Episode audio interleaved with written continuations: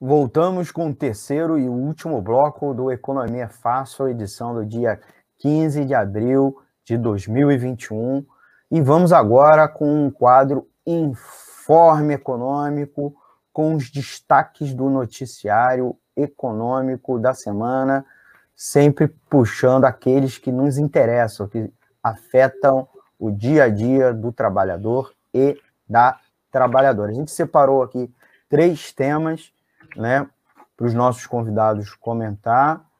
E já começo aqui, já põe na, nossa, põe na tela o primeiro tema, que é 59% das casas brasileiras vivem insegurança alimentar. Falta comida em 15% delas. É, esse foi um estudo é, feito pela Universidade Livre de Berlim, na Alemanha, em parceria com a Universidade Federal de Minas Gerais e com a Universidade de Brasília, quase três quintos dos domicílios brasileiros, né, 59,4%, apresentaram algum grau de insegurança alimentar no último quadrimestre do ano passado, que é a data de referência. Outros dois quintos diminuíram o consumo de alimentos importantes, como carnes e fruta. Os ovos viraram né, a grande, é, grande substituto, né? a gente pode dar uma olhada indo no supermercado e olhando para dentro dos carrinhos de compra.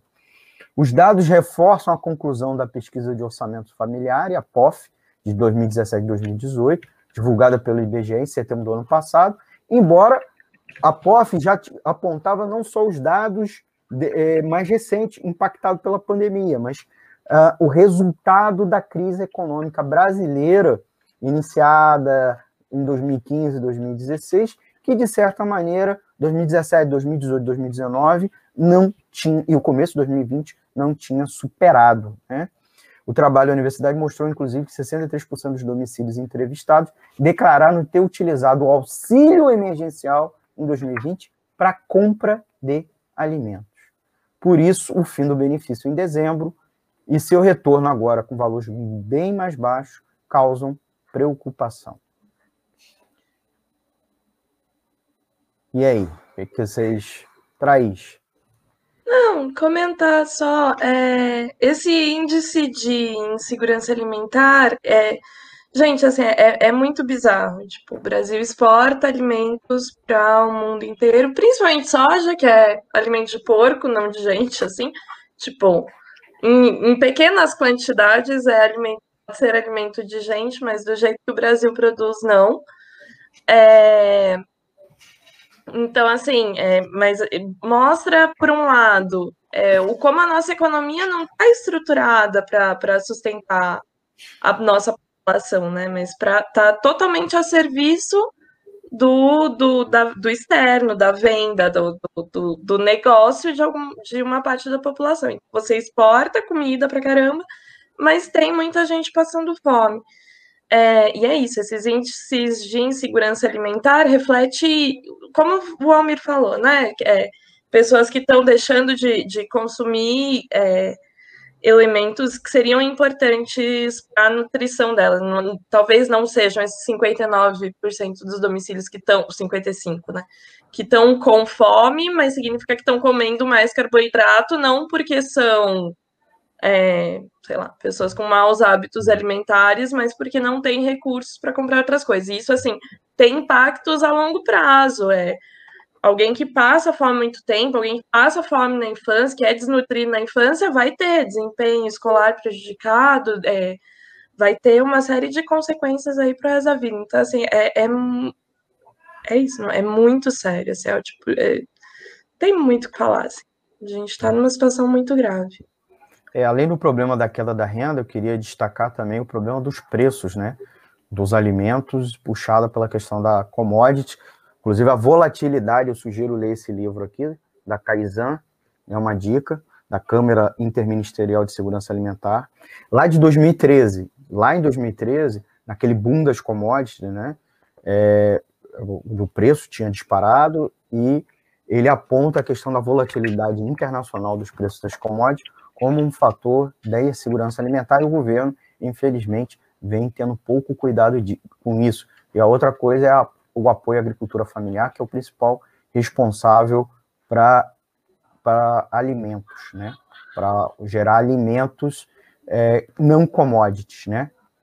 Flauzino, você quer complementar em um é, minuto alguma coisa? Que, que são, são duas, é, a IMON mostra, é, na questão dos alimentos, é a, a vocação política desse governo. Né? Então, é a, a proteção dos grandes que produzem commodities para exportação para ter resultado tanto na balança comercial, né, que se tem aumento de exportação, entrada de dólar para dentro do país, e o sucateamento de várias políticas da agricultura familiar. Né?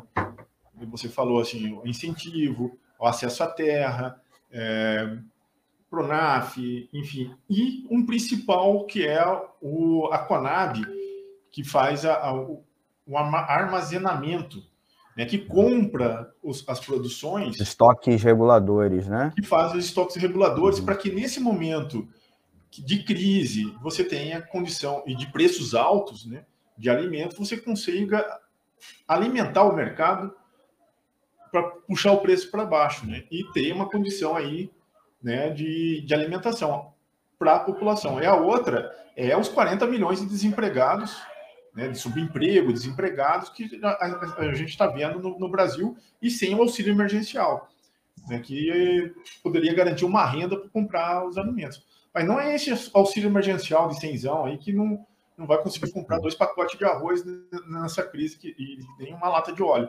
É aquele mais robusto, de 600 mil reais, ou que a gente já comentou aqui em outros programas, né, no modelo americano, que teve lá 5 mil, 5 mil reais né, de, de auxílio por semana, né? Então, porra, é um negócio. Oh, só sobre as políticas de segurança alimentar, tem a privatização do Banco do Brasil, o desmonte do Banco do Brasil, é, é uma política contrária à segurança alimentar do povo brasileiro. Eu não queria falar mais, mas se eu não falasse essa, o povo ia brigar comigo depois.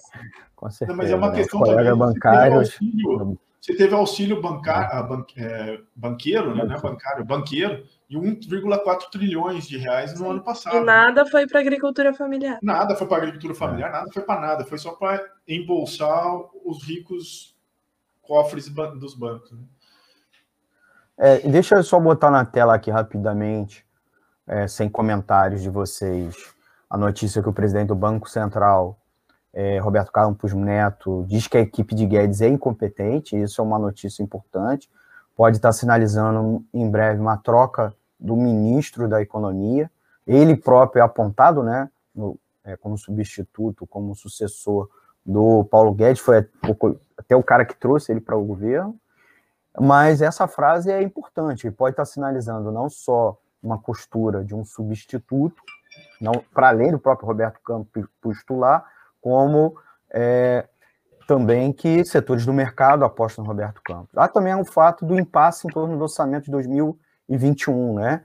É, Guedes não está sabendo negociar com o Congresso Nacional, especialmente com a Câmara, né? E, e a Câmara e o, a equipe econômica ficam trocando ofensas na praça pública, né? Então, inclusive levando ao, ao dilema de sancionar, que foi inclusive alvo do, da semana passada.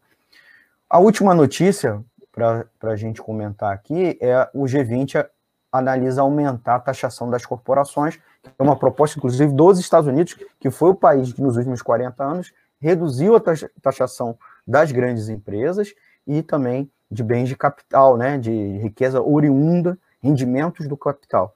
E aí ele está propondo, e os outros países do G20 já vinham é, é, planejando isso, alguns, inclusive, instituíram mesmo que em caráter emergencial, especialmente a Europa, como meio de financiar os gastos com a pandemia.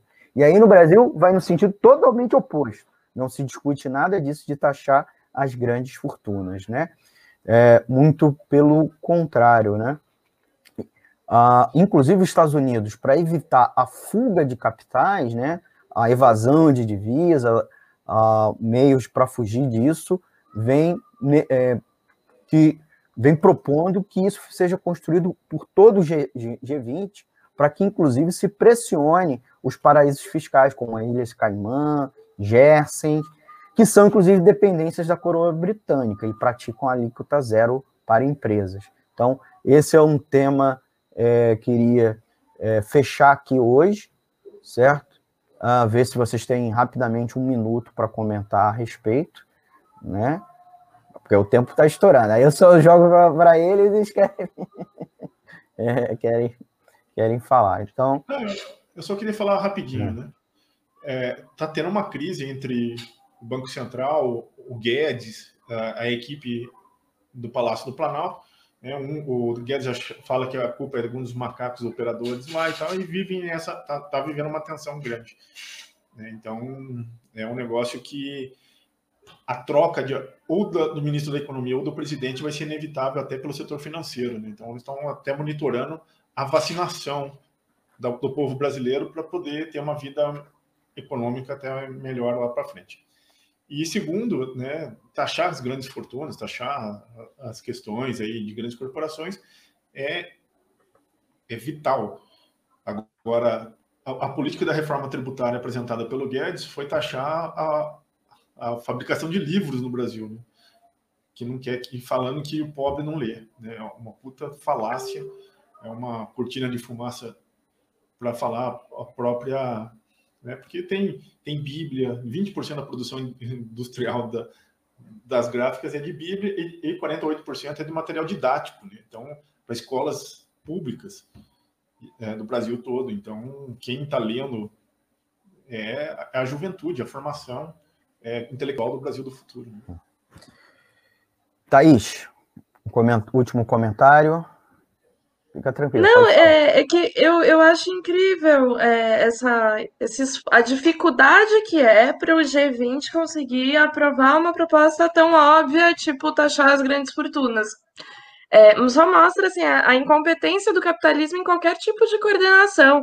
Não consegue se coordenar para produzir vacina, não consegue se coordenar para taxar grandes fortunas. E daí fica isso, né? As, as grandes fortunas fugindo de um país para o outro tentando se utilizar de tudo quanto é esquema para não devolver nada para a sociedade, né? Então, é, para mim, assim, todo esse esforço, que eu espero que dê certo, mas todo esse esforço só mostra como, como esse sistema não funciona, entendeu? Como, não, como já deu o que tinha que dar, entendeu? É, quando a gente está é, lutando pela sobrevivência, é, por vacinação para todo mundo, com os estados ultra endividados, e é, precisa de uma cúpula do G20 ali para conseguir uma taxação que seja de 1, 2% de, de grandes fortunas, gente, sabe? É um negócio, os caras não querem dar nem esmola, entendeu? Isso aí é, é, é menos que gorjeta para eles, é, é muito cruel, entendeu? Mas acho que é isso. É isso, eu queria agradecer a Thaís Rabelo, socióloga e dirigente sindical bancária que participou aqui com a gente hoje, e também o Flauzino Antunes Neto, presidente do Sindicato dos Economistas do Distrito Federal. É, agradecer também a interação dos nossos ouvintes, o Orlando Antunes, o Rodrigo da Silva, a Márcia Baptista, estou dando boa noite agora, estava vendo desde o início, agradecer a ela pela audiência. Também a Viviane Reis, que também deu o seu like, e o Noel Liz da Silva Silva, que eu também já tinha mencionado. Você que perdeu algum trecho aqui do Economia Fácil, é, ou quer rever de novo, acessa ao canal do YouTube, né, o canal do YouTube do Censura Livre, tem o canal também do Economia Fácil, e também a página do Facebook. Não, não se esqueça de se inscrever e clicar no sininho para receber as notificações, certo? Comenta e dá um like aqui, tá?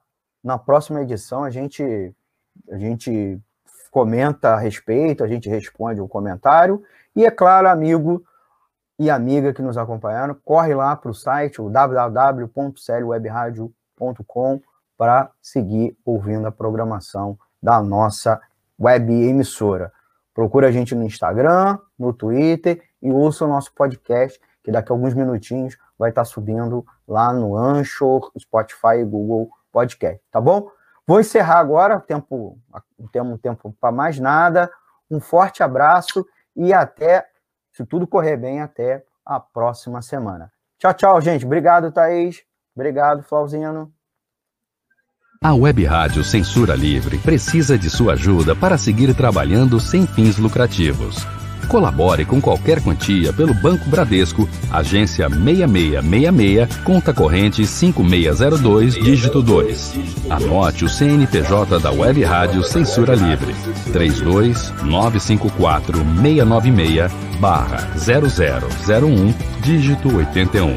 Nossos apoiadores recebem prestação de contas mensal.